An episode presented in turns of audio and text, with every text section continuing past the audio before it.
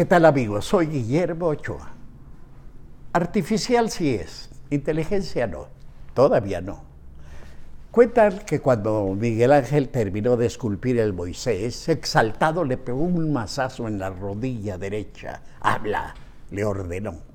Es obvio, el trozo de mármol no obedeció. Miguel Ángel había logrado la perfección en términos escultóricos, pero aún en su perfección formal, de forma, su obra carecía de vida. Es lo que ocurre con la inteligencia artificial. Un aparato dotado con ella puede aprender y transformar datos, imitar estilos, realizar operaciones con números y absorber información mejor y más rápido que nosotros. Pero carece de lo que podríamos llamar el soplo divino carece de eso que nos ha permitido soñar, idear, construir y transformar continuamente el mundo en que vivimos. Carece de eso que nos ha permitido crear lo que llamamos inteligencia artificial. ¿Llegará la inteligencia artificial a poseer ese soplo divino? Yo creo que sí. Después de todo es obra del hombre y el alcance del hombre es infinito cada vez su salto es mayor y más lejano porque tiene un mejor apoyo, el de los hombres que le antecedieron. Nuestro apetito de progreso es insaciable. Salvo guerra nuclear o estupidez semejante, el desarrollo humano no tendrá final.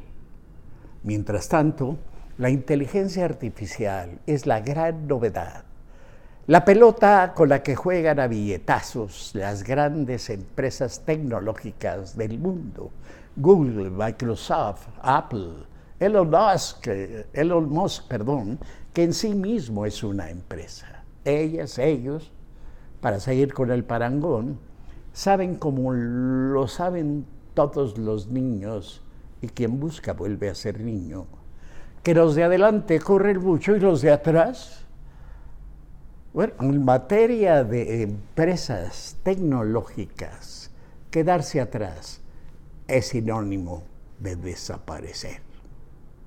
Por eso invierten millones y millones, porque sacarán millones, millones y millones más. Elon Musk hizo lo que parece una mala jugada. Compró Twitter en 44 mil millones de dólares y esto rebotó inesperadamente e hizo caer las acciones de su creación Tesla a la mitad de su valor de mercado. Si se dedica a Twitter, ¿quién atenderá a Tesla? Se preguntaron los inversionistas y enviaron a Musk del primero al sexto o séptimo lugar entre los millonarios. Y ahí anda, pujando en el pelotón.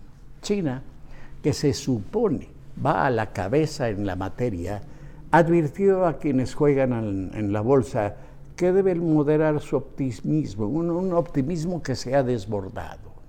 Volvamos a la inteligencia artificial.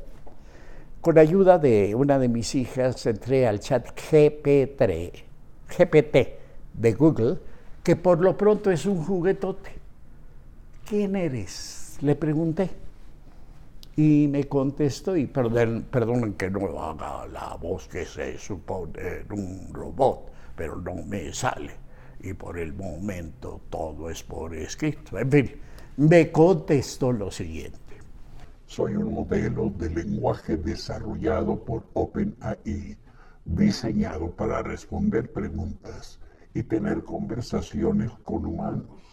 Mi nombre es ChatGPT en qué puedo ayudarte hoy. ¿Qué es la inteligencia artificial? Le volví a preguntar. Me respondió de inmediato.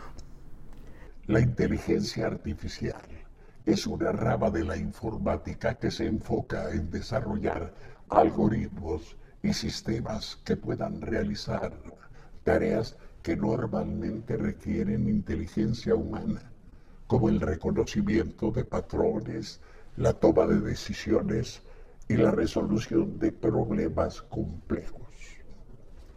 La inteligencia artificial, agregó, se basa en la idea de que una máquina puede ser programada para imitar la inteligencia humana y se logra a través de técnicas como el aprendizaje automático, la visión por computadora y el procesamiento del lenguaje natural. La inteligencia artificial, me dijo, tiene una amplia gama de aplicaciones, desde la automatización de tareas repetitivas en la industria hasta la mejora en la atención médica y la ayuda a los discapacitados. Igualmente se está utilizando en el desarrollo de nuevas tecnologías, como los asistentes virtuales, los sistemas de conducción, conducción autónoma y la robótica. Sin embargo, también existen preocupaciones, me dijo, de tipo ético y de seguridad relacionadas con la inteligencia artificial, como el impacto en el empleo y la posibilidad de crear sistemas que se comporten de manera impredecible o perjudicial. Es importante abordar estos desafíos a medida que la inteligencia artificial continúa evolucionando y se integra cada vez más a nuestra sociedad. En resumen, la inteligencia artificial es un campo constante en evolución que promete revolucionar muchos aspectos de nuestra vida, pero que también plantea importantes preguntas éticas y prácticas. Hasta ahí mi charla con ChatGPT. GPT. Gracias, le respondí.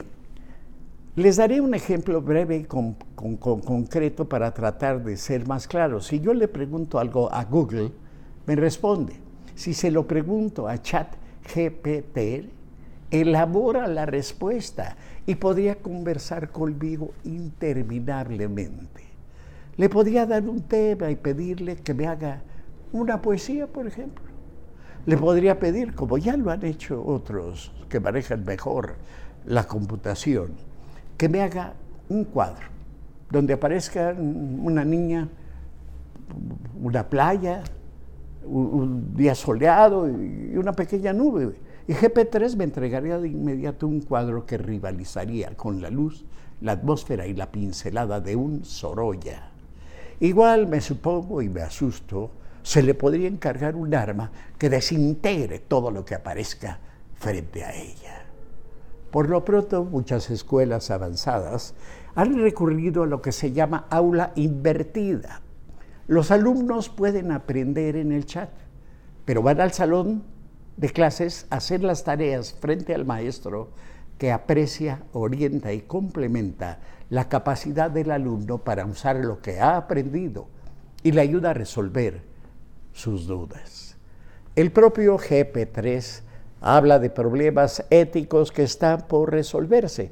Por ejemplo, un streamer llamado Atrioc dejó abierta por accidente una página de su computadora que llamó vivamente la atención, pues era un lugar dedicado a producir videos pornográficos falsos utilizando, mediante inteligencia artificial, una técnica que consiste en mezclar videos ya existentes con rostros de personas reales, entre ellos el de Cutie Cinderella, una streamer que tiene más de un millón de seguidores y que tuvo que, pagar varios miles de dólares para conseguir bajar sus supuestos videos de varios sitios en la red.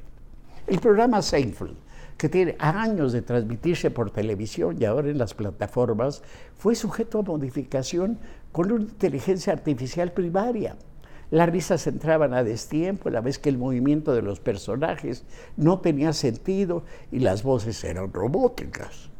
Se exhibía en las redes hasta que después de varios días de programación, la inteligencia artificial comenzó a hacer comentarios fuera de lugar e hizo uno que lo llevó a la cancelación sobre cómo las personas transgénero estaban acabando con la humanidad.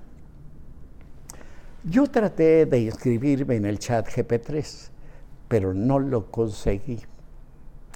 El formato de inscripción, que obviamente para sacar netas usa preguntas cruzadas y que se interesa mucho por nuestros ingresos, de seguro para saber si en el futuro podremos pagar la cuota que según rumores será de unos 20 dólares al mes, solo admite a personas de 65 años o menos. Es decir, para la inteligencia artificial, o por lo menos para ese chat, la vida termina a los 65 años. Ese es su universo, el que les interesa. Es decir, quede fuera por viejo. Hace años no me permitían la entrada a ciertos cines o a ciertos teatros por niño.